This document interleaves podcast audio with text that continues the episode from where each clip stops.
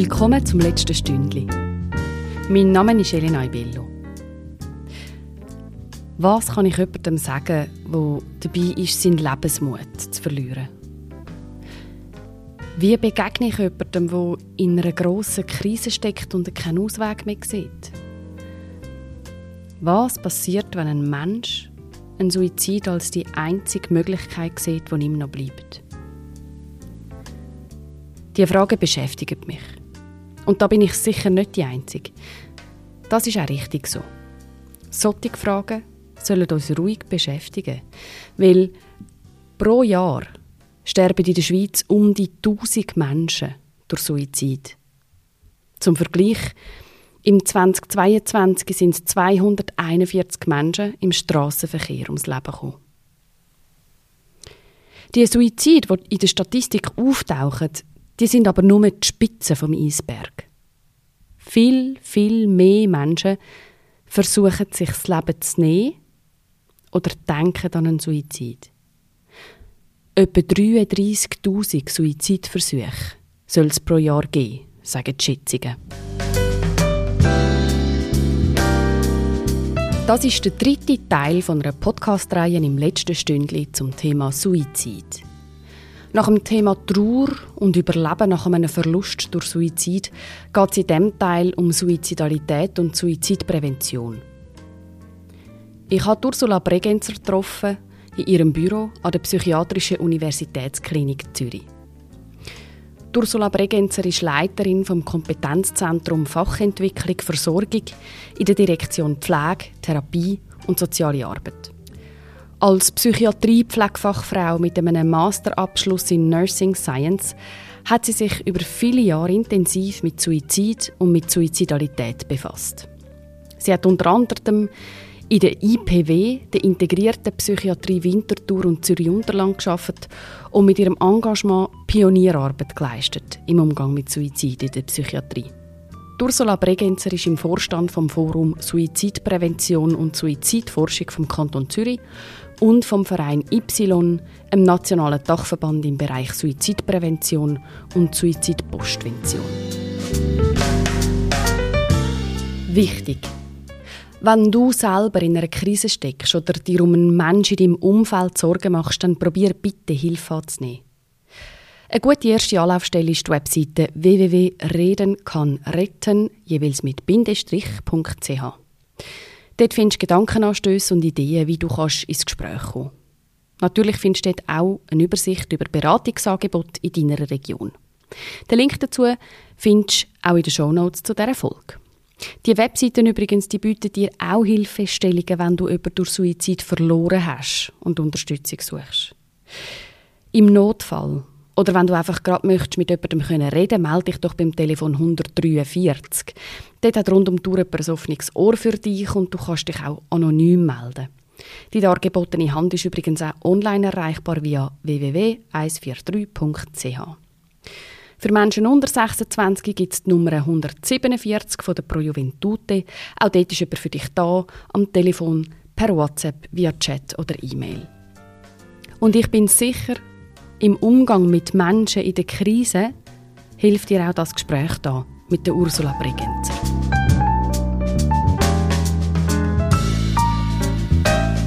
Hoi Ursula. Hoi Elena. Danke vielmals, dass du mit mir redest heute über das Thema Suizid. Mhm. Wir haben es gehört, pro Jahr sterben in der Schweiz um die 1000 Menschen durch Suizid. Und äh, es gibt noch ganz viel mehr Menschen natürlich, die Suizidversuche begehen. Ähm, das ist schwierig, die Zahl einzuschätzen. Man redet von Schätzungen von etwa 33'000 pro Jahr in der Schweiz. Aber die Dunkelziffer ist natürlich sehr hoch. Oder? Also, mhm. Vieles erfahrt man ja dann auch nicht. Ich finde, das sind eindrückliche Zahlen. Und wenn man jetzt sich noch überlegt, dass bei jedem Suizid oder auch Suizidversuch noch andere Menschen mit betroffen sind, Angehörige, Freundinnen, Nächste, dann müsste man eigentlich sagen, wir haben alle früher oder später Berührungspunkte mit dem Thema Suizid. Und trotzdem hören wir so wenig darüber. Ja. Warum ist das so? Das ist leider ganz eine traurige Tatsache. Suizid ist tatsächlich in unserer Gesellschaft ein stigmatisiertes Thema. Ähm, ganz viele Menschen vermeiden das auch, darüber zu reden. Gerade auch, du hast es schon angesprochen, wenn sie auch selber betroffen sind, weil sie jemanden haben in ihrem Umfeld. Ähm, braucht es viel Überwindung für viele Betroffene, dass sie wirklich dann auch vom Suizid sprechen können, weil sie auch Angst haben, dass sie vielleicht selber sogar ausgrenzt werden. Mhm. Ähm, äh, und auch wieder selber als, als Hinterbliebene sogar dann auch stigmatisiert werden. Und auch Betroffene, die suizidale Gedanken haben, wiederum, stigmatisieren das Thema teilweise auch, auch wenn es ihnen wieder besser geht, was ja auch passieren kann zum Glück dass sie das dann trotzdem auch selber gar nicht so gern drüber redet, weil sie einfach auch Angst haben, wie geht man nachher mit ihnen unter. Also die Stigmatisierung ist ein ganz großes Problem mhm. und wir wissen ja auch, es gibt deutlich mehr Suizidtote, wie es gibt bei Verkehrsunfällen beispielsweise. Mhm. Und wir wissen aber gleichzeitig auch, dass man leider deutlich weniger Finanzen für die Prävention zur Verfügung haben, wie wir die jetzt haben für Verkehrssicherheit. Ja. Es ist wichtig, dass viel Finanzen für die Verkehrssicherheit gesprochen werden. Das möchte ich gar nicht in Frage mhm. stellen. Mhm. Aber es wäre eben genauso wichtig, dass man die auch für die Suizidprävention mhm. ähm, zur Verfügung stellt. Und äh, so könnte man das Thema nämlich dann auch eher entstigmatisieren. Mhm. Mhm. Wobei das vermutlich wie ein bisschen eine Art Spirale ist, oder? Für mich beißt sich da Katze dann wieder ein bisschen in den Schwanz. Also, ja. warum gibt es so wenig Finanzen für die Suizidprävention? Weil man wenig darüber redet, wenig davon hört, sich vielleicht dem Thema auch einfach nicht gerne widmet, eben das Stigma daran haftet. Ähm, um das zu durchbrechen, bräuchte es einfach einen grossen Willen, oder? Aber ja, das ist mit Sicherheit so. Also die Spirale, die hat sicher äh, einen, einen Grund auch.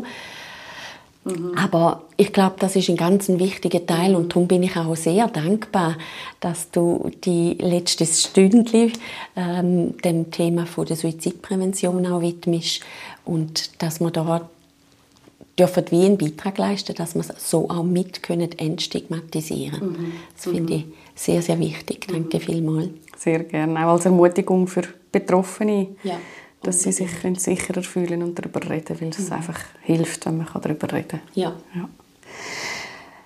Wie kommt dann ein Mensch überhaupt an den Punkt, dass er keinen anderen Ausweg, Ausweg mehr sieht als der Suizid? Das ist ähm, ganz eine schwierige Frage, weil sie auch sehr individuell ist.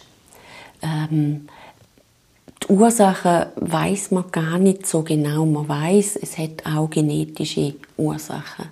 Man weiß, dass enorm hohe Belastungssituationen dazu beitragen können, dass äh, Suizidgedanken bei einem Menschen drängender und stärker werden können. Ähm, es gibt auch aufgrund von traumatischen Erlebnissen zum Beispiel, kann das auch mit einhergehen. Es hat auch einen Zusammenhang mit psychischen Erkrankungen. Das weiß man auch. Bei psychischen Erkrankungen ist Suizidalität häufig auch ein Begleitphänomen oder vielleicht auch ein Begleitsymptom, wie das ich mache da häufig auch den Vergleich vom Fieber äh, oder der Schmerz bei einer somatischen Erkrankung ist eben sind Suizidgedanken ähm, oder eben teilweise dann auch sogar schon Handlungen auch ein Thema bei psychischen Erkrankungen. Und das sind so mögliche Ursachen, wo man weiß, dass die dazu führen können, dass Menschen einfach ja, immer wieder auch tatsächlich plagt werden von Suizidgedanken, ähm, dass die immer wieder kommen, dass die auch fokussierter können dann äh, immer drängender sind und somit immer stärker belastender wird für die betroffene Person mhm. und je nachdem eben dann sogar weiterführen, dass es dann bis zu Handlungen geht, zu suizidalen Handlungen, wo dann unter Umständen sogar eben leider dann auch im Suizid selber mündet. Mhm. Man hört in diesem Zusammenhang manchmal auch so den Begriff vom Tunnelblick, oder ist das manchmal auch so, dass man wie einfach wie den Blick gar nicht mehr auftun kann für andere mögliche Lösungen oder Lösungswege. Oft ist die Lösung mhm. eben wirklich nicht in Sichtweite, aber vielleicht ein Weg dorthin Ja, der Begriff vom Tunnelblick ist tatsächlich so, das beschreiben ganz viele Betroffene auch. Sie sehen dann nicht mehr so genau, was ist links und rechts, sondern ähm, wir sagen dann immer, das psychische Leiden, Mental Pain, das nimmt dann so viel Platz und Raum ein, dass wir, dass eben rechts und links gar nicht mehr greifbar für sie wird. Also auch, dass sie gar nicht mehr merken, was haben sie denn auch noch für andere Themen.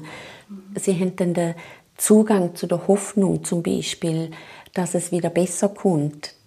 Der Gott kommt dann wie abhanden.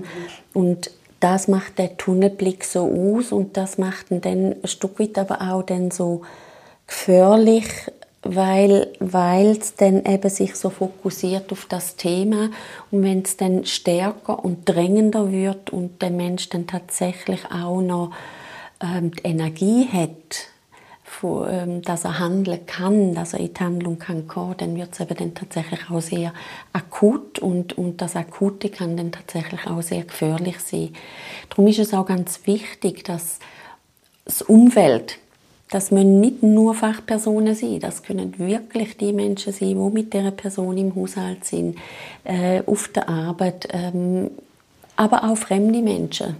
Mhm. Wenn ich jemanden sehe auf der Brücke stehe, äh, wo ich merke, der ist in so einer komischen Situation, wo, wo mein Buch mir vielleicht dann sagt, irgendwas ist da komisch. Mhm. Da stimmt was nicht. Dann einfach hinzugehen und zu fragen, geht es Ihnen gut? Mhm. Oder wie geht es ihnen? Mhm. Vielleicht sogar auch mit dieser offenen Frage. Ist es noch mhm. besser, wie geht es ihnen gut? Sondern eher die offene Frage wählen. Ja. Und dann so dieser Person vielleicht ermöglichen, dass sie nochmal eine Kontaktperson hat und sich anvertrauen kann. Und vielleicht durch das dann sogar auch kann jemand abgehalten werden von einer, von einer suizidalen mhm. Handlung. Mhm. Und wenn das jetzt jemand im persönlichen Umfeld ist, wo ich irgendwie das Gefühl bekomme, da ist eine ungute Entwicklung im Gang. Sage ich dann auch einfach, wie geht es dir? Ich finde das auch wichtig, auch zu fragen, mhm. wie geht es dir ich glaube, da ist es auch ganz wichtig, dann auch zu sagen, was ich wahrnehme, dass ich wahrnehme, mhm. dass eine Veränderung vonstatten geht, dass ich wahrnehme, dass vielleicht immer mehr ein Rückzug stattgefunden hat, dass ich wahrnehme, dass unsere Interaktion nicht mehr die gleiche ist, dass ich wahrnehme, dass sich die Mimik verändert hat ähm, und dass ich mir darüber Sorgen mache. Mhm. Also dass, dass man da dann auch aus seinem eigenen, das, was es bei einem auslöst, dass man das dann auch transparent macht. Ja. Ähm, und dass man dann auch aktiv anbietet, ich höre dir gern zu. Ja. Magst du mir erzählen? Mhm. Oder? Also mhm. auch da wieder offene Frage. Das machen wir übrigens auch als Fachleute. Ähm, wir die Leute, wir laden sie ein, dass sie uns ihre Geschichte erzählen. Äh, weil sie sind Expertin oder der Experte von ihrer Geschichte. Mhm. Und über die Geschichte können wir dann tatsächlich auch wieder miteinander, also der mhm. Betroffene wie auch wir als Fachpersonen, dann auch miteinander verstehen und dann auch schauen, was heißt das. Mhm. Und das kann man eben auch als Laie, wenn ich dann als Angehörige oder eben auch als Laie dann einfach zuhöre, dann komme ich ja ins Gespräch und dann kann man vielleicht auch da ähm, wird sichtbar, wo sind aber auch noch die Ambivalenzen, was spricht denn trotzdem noch fürs Leben? Mhm. Und dass man dann auch in diese Themen wieder einkommen kann, äh, kann mhm. und so auch feststellen kann oder miteinander wieder Hoffnungsperspektive ja. entwickeln kann, mhm. solche Sachen. Den Blick wieder auf anderes ja. richten. Und das ist was ganz Wichtiges. Oder als Angehörige kann es ja dann vielleicht auch sein, schau, ich mache mir so große Sorge, ich würde jetzt gerne auch noch weitere professionelle Hilfe dazu ziehen. Mhm. Also auch das, dass man das auch ankündigen kann. Ja. Von daher ansprechen ist eigentlich immer das Mittel der ersten Wahl, ja. egal ob ich Fachperson, Angehörige oder mhm. sonstige ähm, Vertrauenskontaktperson bin. Mhm. Es muss vielleicht nicht einmal zwingend eine enge Vertrauensperson sein. Oder wäre es jetzt übergriffig, wenn ich jetzt sage, ich gehe auf eine sage jetzt entfernte Arbeitskollegin zu, wo ich aus irgendeinem Grund mir einfach Sorgen mache? Ist das übergriffig? Ich persönlich würde es jetzt nicht als übergriffig mhm. empfinden. Natürlich hat das immer damit zu tun, wie erlebt das die Person denn selber? Mhm. Oder mhm. wenn das jetzt eine Person ist, wo man eh schon immer ein, bisschen, hm, ein schwieriges Verhältnis hat, kann sie es vielleicht als übergriffig empfinden. Vielleicht aber genau in dieser Situation nicht, dass sie mhm. dann auch denkt, hey Elena, wir haben so ein schwieriges Verhältnis, aber ihr fällt auf, dass es mir nicht gut geht und das tut ihr vielleicht dann auch gut. Mhm. Auch das kann sein. Wir sehen nie in eine Person tatsächlich ein und ja. wie es dann auch tatsächlich ankommt. Mhm. Es muss einfach echt sein. Das ja. ist das Wichtige. Ich darf es nicht so schnell im Vorbeigehen, hey, geht's da gut? Siehst ein bisschen komisch aus und dann weiterlaufen, ja. oder? Weil dann sag, Das ja, ist eine andere Aussage als genau, ein ehrliches Interesse. Oder? Aber wenn ich mir wirklich Zeit nehme und sage, du, ich würde gerne mit dir Hättest du Zeit für einen Kaffee? Ich würde mich gerne mit dir unterhalten. Mhm. Ähm, ich habe dich fragen, wie es dir geht. Ich mache mir ein bisschen Sorgen. Du wirkst ein bisschen zurückgezogen in letzter Zeit. Mhm. Dann wirkt das nicht übergriffig. Und es ist ja immer noch in der Entscheidung dann vom Gegenüber, wie viel, wie viel tut er denn auf oder auch nicht. Ja. Aber ich mache ein Angebot, mhm. oder? Ja, ist aber jetzt auch noch mal etwas, was mich interessieren wenn ich jetzt eben bei so jemandem entfernt, dann sagt man dann vielleicht wirklich, okay, wenn sie nicht will auftun, will sie nicht auftun. Ähm, wenn sie jetzt aber sagen, jetzt jemand ist, der mir sehr nahe steht und ich stelle die offene Frage, wie geht es dir? Und der Mensch weicht mir aus. Oder tut Sachen anders darstellen, als sie vermutlich äh, eben inwendig aussehen, kann ich dann wo ist so der Punkt, wo man muss sagen, hey, es ist im Sinne oder ihre Entscheidung, auch ob sie sich jetzt mir öffnet oder nicht, oder? Mhm. Also das ist ja auch mhm. wichtig, dass man das respektiert. Mhm. Und wo ist eher so fast ein bisschen die Aufgabe von mir als nächststehende Person zum dranbleiben und zu sagen, nein, aber jetzt wirklich, ähm, mhm. ich mache mir echt Sorgen. Es ist, wie finde ich da den richtigen, den richtigen Umgang? Es gibt leider kein Rezept dafür. Mhm. Es ist so Gratwanderung, oder? Ich glaube, der Schlüssel ist wirklich, wie gelingt es mir, die Vertrauensbasis herzustellen. Und Vertrauen passiert ja nur in einer, auch in einer tragenden Beziehung. Ja. Das ist auch bei uns Fachpersonen, wenn wir in der Behandlung sind von Patienten, ist das auch ein ganz wichtiger Punkt. Ähm, aber das ist natürlich auch von der, von der Angehörigen tatsächlich ein Thema ähm, dass sie teilweise schildern, ich bin nicht mehr hergekommen. Ich habe den Zugang nicht mehr gefunden. Wir haben ihn vorher gehabt und das kann es geben, das ist so. Dass jemand dann tatsächlich so fest zumacht, dass das wie nicht mehr äh, gewährleistet ist. Und wenn man jetzt in einer nahen Beziehung ist, ist dann vielleicht auch wichtig, dass man sich da dann auch dann Hilfe holt und sich selber auch beraten lässt, oder? Mhm. Also es gibt ja dann nochmal andere Vertrauensperson im Umfeld, aber vielleicht dann auch schon eine Fachperson.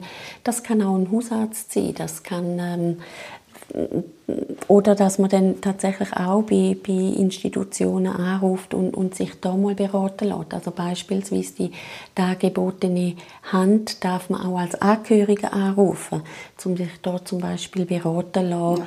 wenn man sich so fest Sorgen macht. Und okay. vielleicht kriegt man da dann auch Ideen oder kann man die gemeinsam erarbeiten, was ist denn da noch möglich. Mhm.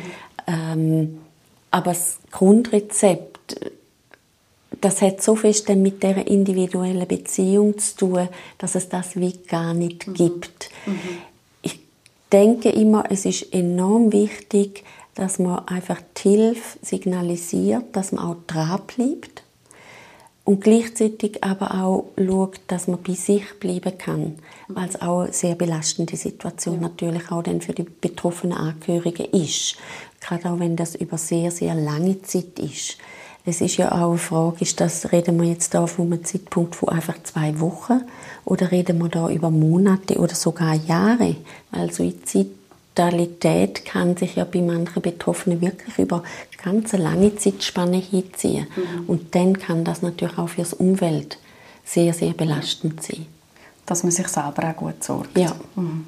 oder? das ist ganz ein wichtiger Punkt. Ja.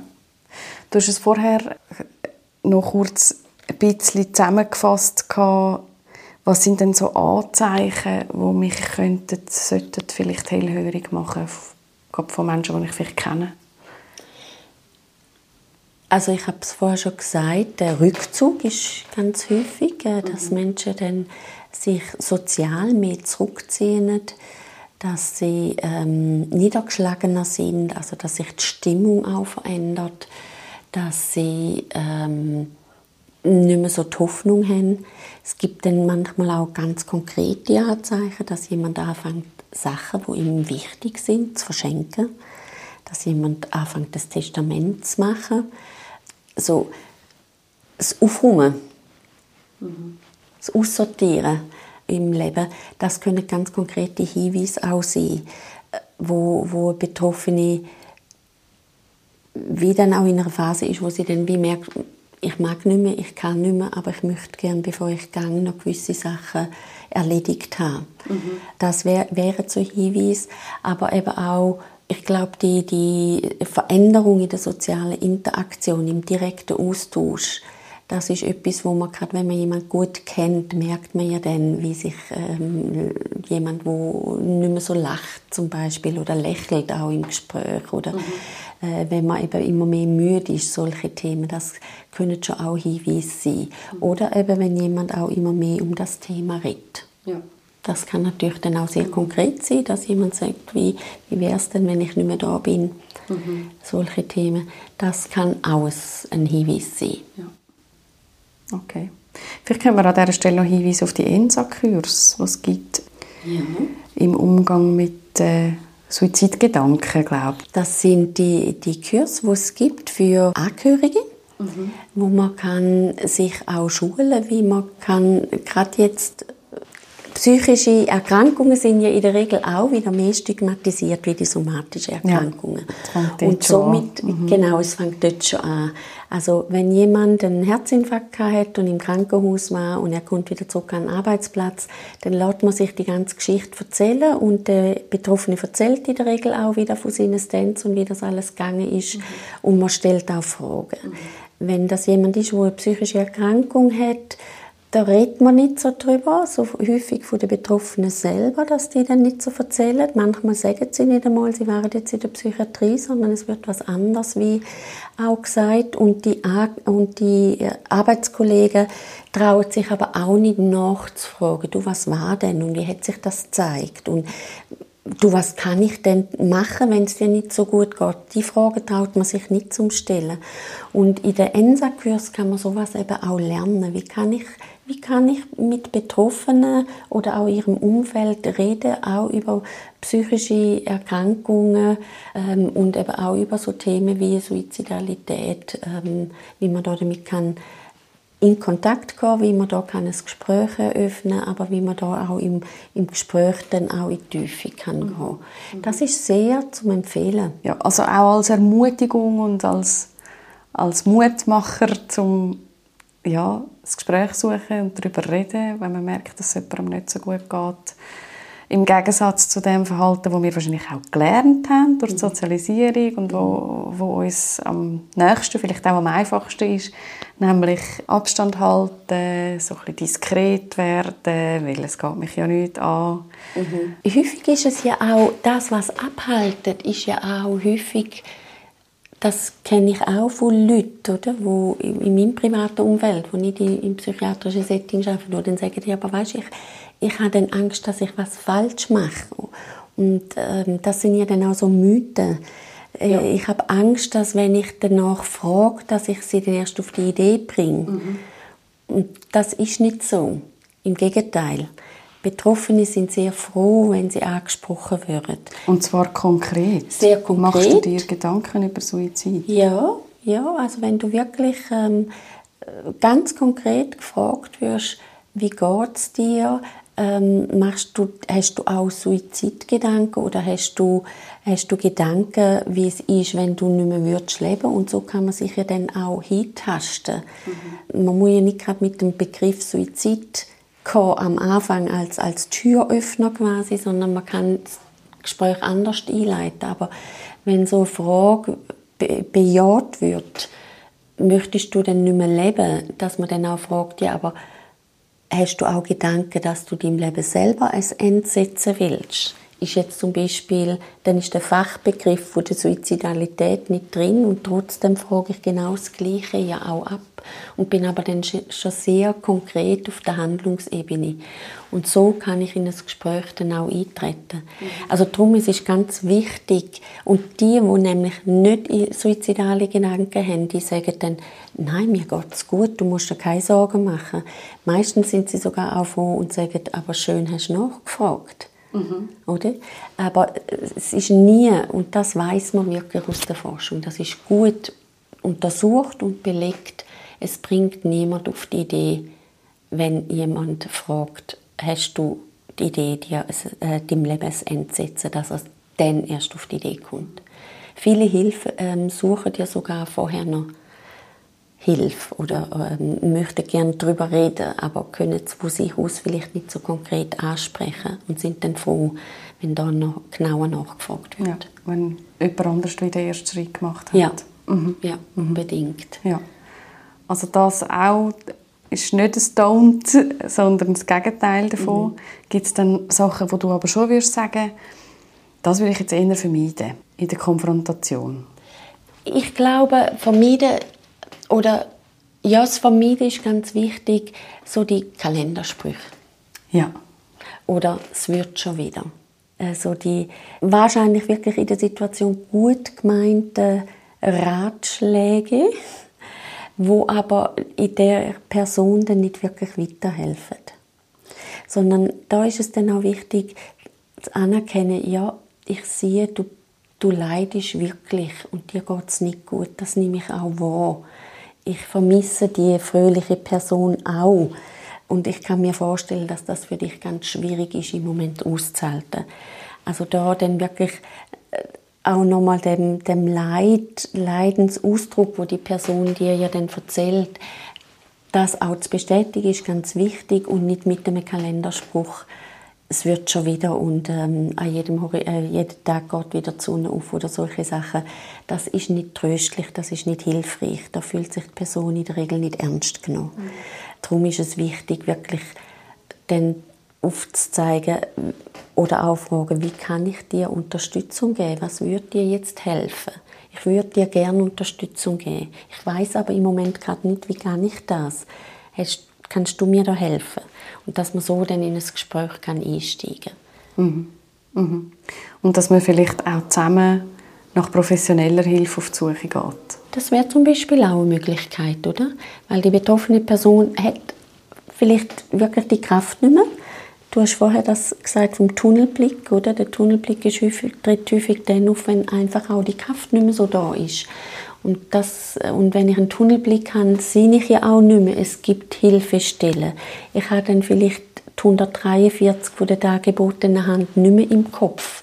Aber wenn du mir dann sagst, du, es gibt da eine Nummer, soll man dir ein Kärtchen machen, wo du dir kannst ins Portemonnaie nehmen, wo ich wo man die wichtigsten Nummern draufnehmen, äh, wer du kannst anrufen, wenn es dir mal wieder so schlecht geht und du allein bist. Weißt, dann siehst du es gerade. Könnte man sowas machen und dann kann die Person vielleicht auch darauf einstimmen. Und das wären so unterstützende Möglichkeiten, wo man auch als, als sogenannte Laie machen kann. Oder? oder eben dann ganz konkret miteinander sagen, komm, wir rufen doch jetzt ähm, an beim Ambi oder beim Hausarzt oder bei wem auch immer. Das kann man ja dann miteinander herausfinden, was wäre geeignet und suchen nach einem Termin, dass du da schnell Hilfe kriegst. Mhm. Mhm. Auch wenn die Wartezeiten im Moment lang sind für ambulante Behandlungen ja. leider. Ja, genau. Ich habe auch gelesen, dass die meisten Menschen, die suizidal sind, die vielleicht sogar einen Suizidversuch begehen, nicht unbedingt explizit sterben, sondern einfach ihrem Leiden möchten das Ende setzen. Das ist ja schon mhm. irgendwo ein Unterschied. Ja, gut sprichst du das an. Ja, ist ganz ein wichtiger Punkt. Ist auch noch einer von diesen Mythen übrigens, oder, mhm. wo, wo in der Laie, teilweise leider auch in der Fachwelt noch vorhanden sind. Jemand, wo wo sich will umbringen, macht sie irgendwann sowieso. Ich sage ganz entschieden, nein, so ist es nicht. Und das hat die Forschung belegt. Das möchte ich ganz fest betonen. Man weiß, dass wir haben es vorher schon mal von dem seelischen Schmerz gehabt. Und der seelische Schmerz der ist wie auch ein körperlicher Schmerz. Der, der, das tut so unheimlich weh und braucht so viel Kraft, den auszuhalten, dass man irgendwann einfach will und dass der Betroffene wirklich auch immer wieder gesagt ich habe einfach wählen, dass es aufhört. Ich habe ich hab, ich hab ja nicht sterben, aber ich habe einfach den Schmerz nicht mehr aushalten. Es, es ist nicht mehr gegangen. Und das war wie eine Lösung, Darum habe ich den Suizidversuch gemacht, weil das war wie die Lösung, dass der Schmerz endlich aufhört. Und das wissen wir tatsächlich aus der Forschung von ganz vielen Betroffenen. Ähm, und ich habe das auch selber schon von Betroffenen gehört, die das so geschildert haben. Und wenn man sie dann unterstützen kann und ihnen Hilfe anbieten kann, um die Zeit zu überbrücken, bis der seelische Schmerz wirklich weniger wird und weniger wird. Und dann können sie auch wieder die Freude am Leben gewinnen. Und viele sagen auch, ich bin so dankbar, habe ich den Suizidversuch überlebt. Ich habe das niemand antun und ich will ja leben und ich habe immer leben. Ich habe auch meine Kinder oder äh, meine Familie nicht zurücklassen. Aber ich habe es einfach nicht mehr ausgehalten. Aber ich bin jetzt froh, dass ich lebe. Und das finde ich ganz eine wichtige Botschaft. Ja. Und darum ein ganz wichtiges Gegenargument auch gegen den Mythos, dass es die Menschen immer machen. Es stimmt, es ist richtig. Menschen, die einen Suizidversuch gemacht haben, haben ein höheres Risiko, dass sie irgendwann durch einen Suizidversuch sterben. Es gilt aber auch andersrum. Nicht ein, nur ganz wenige, die Suizidversuche überlebt haben, sterben schlussendlich am Suizid. Also mhm. auch das ist eine ganz wichtige Botschaft. Mhm.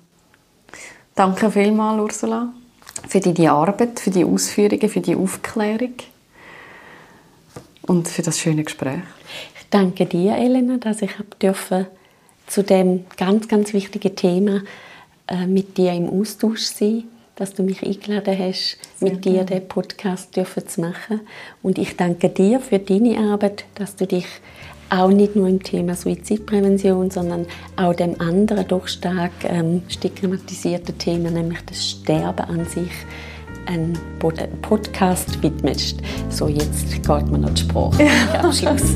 Danke vielmals. Danke vielmals. Das war Ursula Bregenzer, hier im dritten Teil der Themenreihe Suizid im letzten Stündchen. Ich finde es trotz allem einen hoffnungsvollen Teil weil er zeigt, wir können ins Gespräch kommen. Es braucht ein bisschen Mut. Und es hilft sicher auch, wenn man den einen oder anderen Hinweis überkommt, wie zum Beispiel in diesen Kurs von der ENSA Swiss. Aber es geht. Reden kann retten. Das ist auch die Plattform, von der du nicht zum ersten Mal hörst, wenn du schon andere Folgen von dieser Reihe gelesen hast. Unter Reden kann retten mit bindestrich.ch findest du verschiedene Anlaufstellen und Informationen zum Thema. Gang doch schauen. Ursula hat in dieser Folge auch über die Möglichkeit geredet von der Notfallkarte, wo Betroffenen kann helfen, dass sie in der Krise die wichtigsten Anlaufstellen dann gerade zur Hand haben. Das BAG, das Bundesamt für Gesundheit, hat solche Notfallkarten parat, wo man kann abladen unter redenkannretten.ch Infomaterial. Man kann die abladen, ausdrucken und in den Hosensack nehmen. Viele Kantone übrigens haben solche Karten auch mit den kantonalen Anlaufstellen. Als nächstes reden wir in dieser Podcast-Reihe mit Sabrina Tannen über den Umgang von Kunst und Kultur mit dem Thema Suizid. Sie ist Kulturschaffende, Schauspielerin und Co-Kuratorin vom Zürcher Festival Hallo Tod. Es lohnt sich auch dort hineinzuhören. Die Folge erscheint in den nächsten Tagen.